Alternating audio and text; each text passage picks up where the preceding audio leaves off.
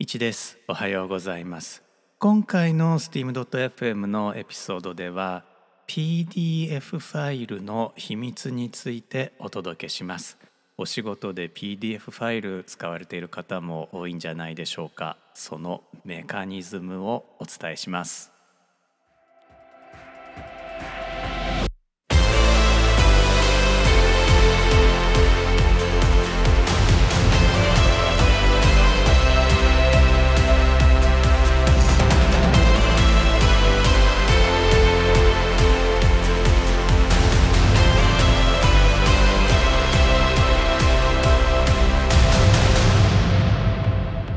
改めまして1です。このエピソードは2023年8月24日に収録しています。steam.fm は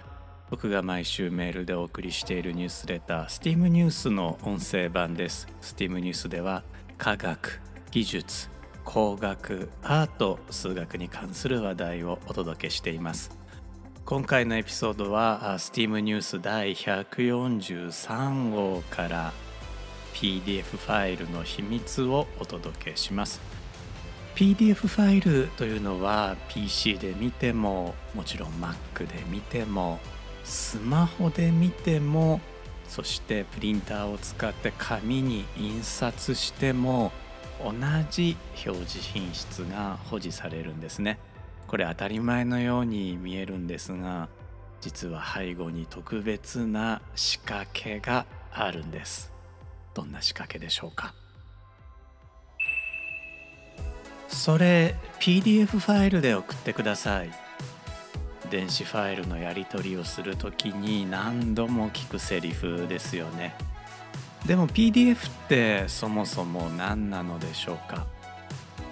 ？PDF はポータブルドキュメントフォーマット。まあ日本語に訳すと可版型文書形式の略で、えこれはアメリカの Adobe 社が開発したファイル形式です PDF ファイルだと PC や Mac で見てもスマホで見てもそして紙に印刷しても同じ表示品質が保持されます当たり前のように感じられますが実はこれってすごいことなんですよね。そんなん画像ファイルでも一緒やんってまあ誰もが一度は思うところだとは思うのですがところが画像ではダメなんです。普段僕たちがデジタル画像やまあ略して単純に画像と呼ぶものこれは専門的にはラスター画像と呼びます。ラスター画像というのは画素。英語で言うとピクセルを敷き詰めたものでうんと拡大していくと画素を見ることができます。昔のファミコンのゲーム画面を思い出していただくと分かるのですが昔は画素が大きくてですね画素一つ一つを目で肉眼で確認することができました。その結果生まれたのがドット絵というジャンルですね。現代のコンピューター画面やスマホ画面は画素がとっても小さくなっていますから肉眼で画素を見ることは困難です。とはいえですね、まあ、今となっては低解像度ともいえるフル HD 規格だとですね横が1920画素縦が1080画素ですから幅が1メートル程度あるテレビ画面。まあこれ50型ぐらいですかね。幅が1メートル程度あるテレビ画面だと1画素あたりの幅が 0.5mm になります。これまあ若い方だと目を近づければ見ることができます。ラスター画像は緻密なドット絵だと思えばいいんですね。じゃあ十分緻密なドット絵を作っておけば画面で見ても印刷で見ても同じ品質になるでしょうか。これはかなり難しい質問なんです。原理的に画素が見えるということは画像を拡大していけばいつか粗いドット絵になってしまうということです今印刷物を少し頭の中に思い浮かべていただきたいのですが A4 用紙向けに作った書類これ倍サイズの A3 用紙に印刷されるかもしれないわけですよね。でそもそも人間の目はなぜか紙に対しては驚くほど解像度が高いのでフル HD 規格の画素数だと A4 用紙に印刷した場合でもすでに画素が見えちゃってるんですね。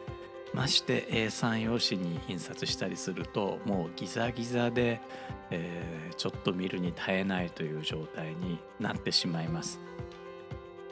そんなわけでいくら拡大しても画素が見えない画像が必要になるんです。そんなことって可能なんでしょうか？デジタル写真ならば拡大には上限があります。まあそのためにできるだけ画素数の多いデジカメで撮影しておくことになるんですね。しかしデジタルのイラストそして究極のイラストともいえる文字ならば無限に拡大できる画像を作ることができます。そういった画像をベクター画像と言います。ベクター画像とは数式で描かれた曲線を重ね書きしたものです。Adobe のイラストレーターというソフトウェアそしてマイクロソフトのパワーポイントといったソフトウェアはベクター画像をお絵描きするソフトウェアです。えー、私いられ使ってるけど数式なんて書いてないもん。って思いますよね。いや思ってください。その通りなんです。ソフトウェアが絵描きさんの代わりに数式を書いてくれているんです。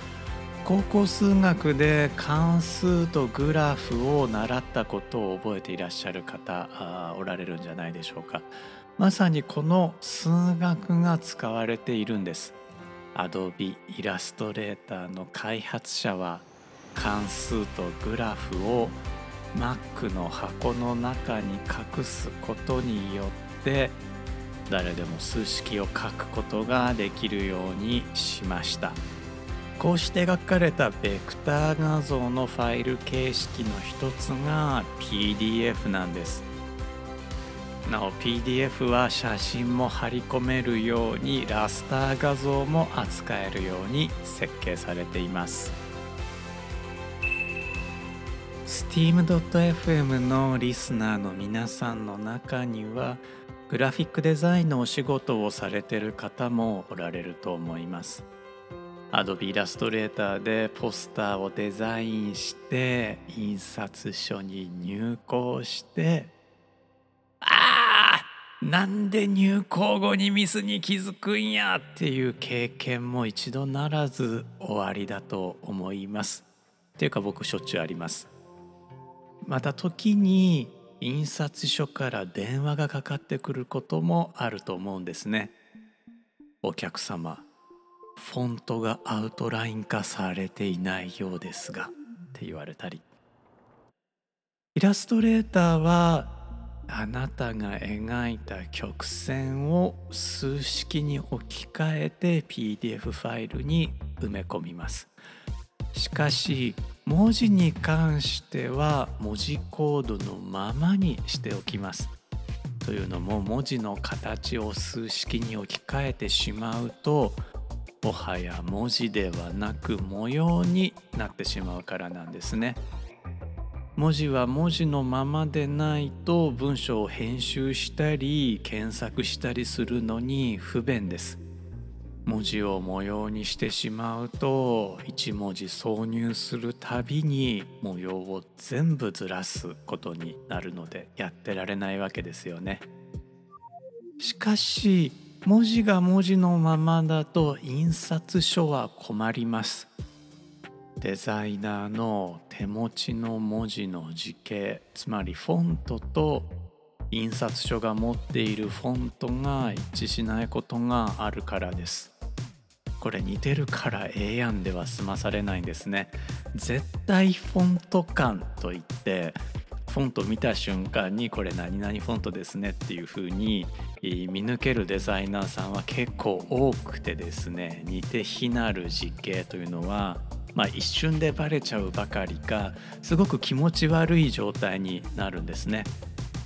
そこで印刷所はデザイナーに文字を全部イラストにしてしまってくれつまり実形を数式にしておいてくれと頼むんです。これをフォントのアウトライン化と呼びますイラストになった図形も数式で表現されていますからいくらでも拡大できて便利なんですところで事務書類に関して言うとマイクロソフトワードでやり取りすることが多いのではないでしょうか。かくいう僕も毎日ワードでカタカタと文章を書いています議事録程度の文章ならばわざわざワードで書かなくてもメール本文で良さそうなものだなとまあ僕なんかは思うんですが特にお役所関係はまあひょっとしたら印刷保存する関係なのでしょうか。ワードで清書してくれなんて言われることが多いです。えー、メールホームでいいやんなんてね、えー、僕は思っちゃうんですがまあ一太郎でお願いしますって言われないだけましになったのかもしれません。それに最近はワードファイルではなく PDF ファイルを最終成果物とするケースが多くなってきました。ワードではなく PDF にする理由として一つは簡単に編集ができないことが挙げられるんじゃないでしょうか。PDF だって電子ファイルなのですから編集はできるんですがまあ送り先によってはワードほどカジュアルには編集できないということが理由になっています。そしてもう一つ PDF は最初から紙への印刷を考慮したファイル形式のためレイアウト崩れがあまりないという点も挙げられます。いやワードのレイアウト崩れ問題。もう今21世紀ですよ。21世紀なのにまだ続いているんです。ちょっと話それますが、まあ、我々 TEDx オーガナイザーはあスピーカーの方に契約書をお送りするんですがこれアメリカで作られたワードファイルでこれ日本で印刷するとレイアウト崩れるんですよ。いやまあこれ、アメリカ側が A4 サイズを使ってないっていう理由もあるんですが、まあ、そこはなんか余白とかうまいこと調整して印刷してよって思うんですがワードはダメなんですね。話を戻しますね。PDF はもともとラスター画像のファイル形式であるため基本画像の大崩れというものはありませんもちろんフォントをアウトライン化しておけばまず崩れることはありませんというわけで送信先が再編集しないのであればワードよりも PDF にしておいた方が安心ということなんですね。PDF ファイル形式は Adobe 社が開発したもう一つのファイル形式ポストスクリプトから派生しています。PDF のデビューが1993年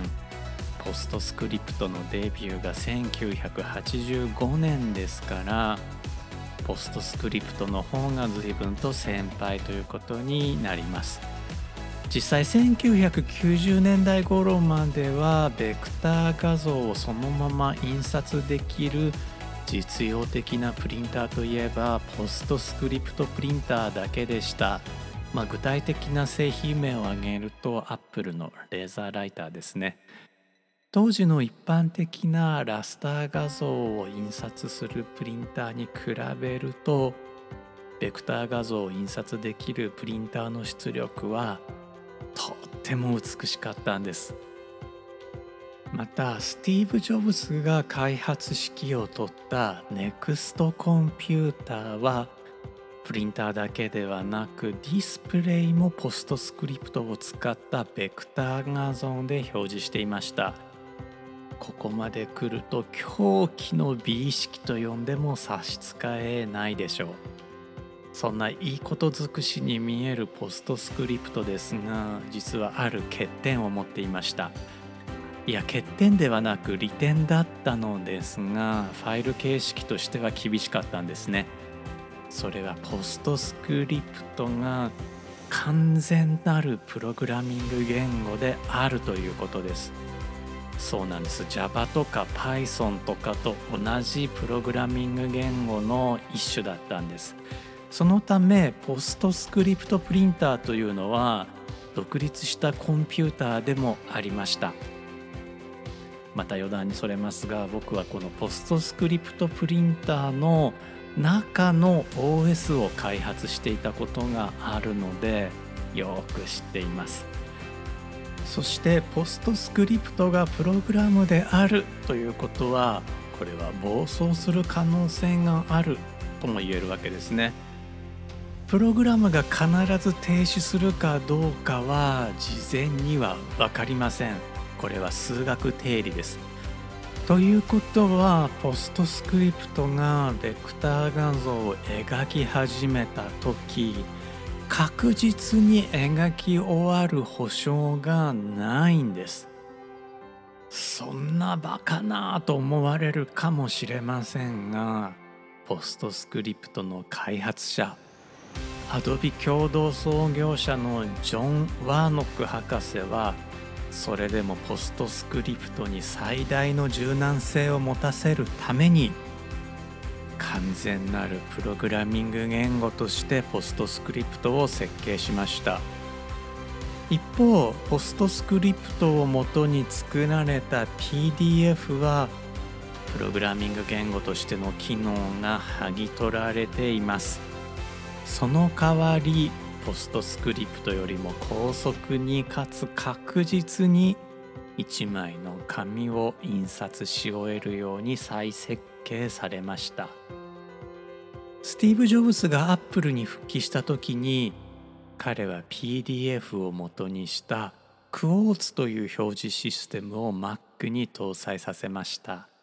クォーツはベクター画像を描画するシステムで後に iPhone や iPad にも移植されました。アップル製コンピューターの画面が少し綺麗に見えるのはジョン・ワーノック博士の設計とスティーブ・ジョブズの執念の結果なんです。今年2023年8月19日ジョン・ワーノック博士は82歳で亡くなりました。彼の功績を忍んでそのほんの一部ポストスクリプトと PDF についてご紹介をさせていただきました。というわけでこのエピソードでは PDF ファイルの秘密について、えー、その一端をご紹介させていただきました。単に文字がきれいに印刷できる電子ファイル形式というわけではなくてその背後には数学とグラフというメカニズムが働いているわけでした。この文字やイラストで使われる曲線を数式で表そうという考え方自体はあ実はあ PDF やポストスクリプト以前からあります僕が知る限りではスタンフォード大学のクヌース博士ドナルド・クヌース博士のメタフォントというプログラムが最初ではないかと思うのですがあもし間違っていたらごめんなさい。クヌース博士は数学者でもいらっしゃるので関数とグラフということが、まあ、すっと頭から出てきたんではないかと思います。ただ当時はですね、えー、プリンター側でその数式を解くというようなことが考えられない時代でしたので、えー、文字に関してはプリンター側にもラスター画像を持っていてその文字をはめ込んでいって印刷するということが考えられていました、まあ、後にね、えー、クヌース博士は日本の印刷技術を見てですね大変感銘を受けられてもし私が日本にいたならあこういったシステムは開発しなかっただろうとまで、えー、言われています。このクヌース博士も印刷技術にはま大変なこだわりがあってで、まあ、その美への執念とまあ、そして数式を使うという直感力そしてそれをプログラムに起こすという技術力、まあ、全てを持っていた方なのですがあそれがジョン・ワーノック博士そしてスティーブ・ジョブズのペアに受け継がれていったというふうに見ることもできるんじゃないでしょうか。このエピソードではそういったアップル製コンピューターの画面が綺麗に見えるというお話をねさせていただいたのですがじゃあ Windows はどうなのというと Windows もまあ確か Vista のあたりからこの Apple そしてこう Adobe の戦略を真似てですね画面をまあツルツルにしようとはしています。おそらくは特許を回避するためなのか、まあ、一部はライセンスを受けてます。一部は Apple そして Adobe からライセンスを受けていますが一部は独自開発したようで少しね違うんですねあの使っているメカニズムが少し違います、まあ、その結果ですね絶対フォント感を持っていらっしゃるようなグラフィックデザイナーから見ると Windows の画面は、まあ、若干 Mac には劣るかなというところだと思います。Adobe 製品、まあ、Windows 版イラストレーターであるとか Windows 版 InDesign は Adobe のエンジンを使っているのでこれはあ Mac とほぼ変わらないんですがワード文章とか PowerPoint なんかは同じファイルでも Mac で開くと綺麗に見えたりとかします。そこら辺はね、まあ、なんとか統一してほしいなと思うところですまあそれゆえ PDF が生まれたというふうに考えるとまあそれはそれでよかったのかもしれませんけれどもね番組最後に、まあ、リスナーの方ご興味があるのかどうか分かりませんが近況報告でございます。えー、大きなイベント TEDx 出島 ED を終了しましていろいろ個人的にはリブートの時期に差し掛かっています、えー、久しぶりにですね電子回路の設計も再開しましてでもこれは印刷所ではなくて工場に CAD ファイルを入稿して、えー、製造してもらうんですがこれもですね入校した途端にミスに気づくんですね。人間どうしてこんなメカニズムになっているんでしょうか。なんてことをお話し始めたら時間になってしまいました。steam.fm の1でした。ではまた次週お目にかかりましょう。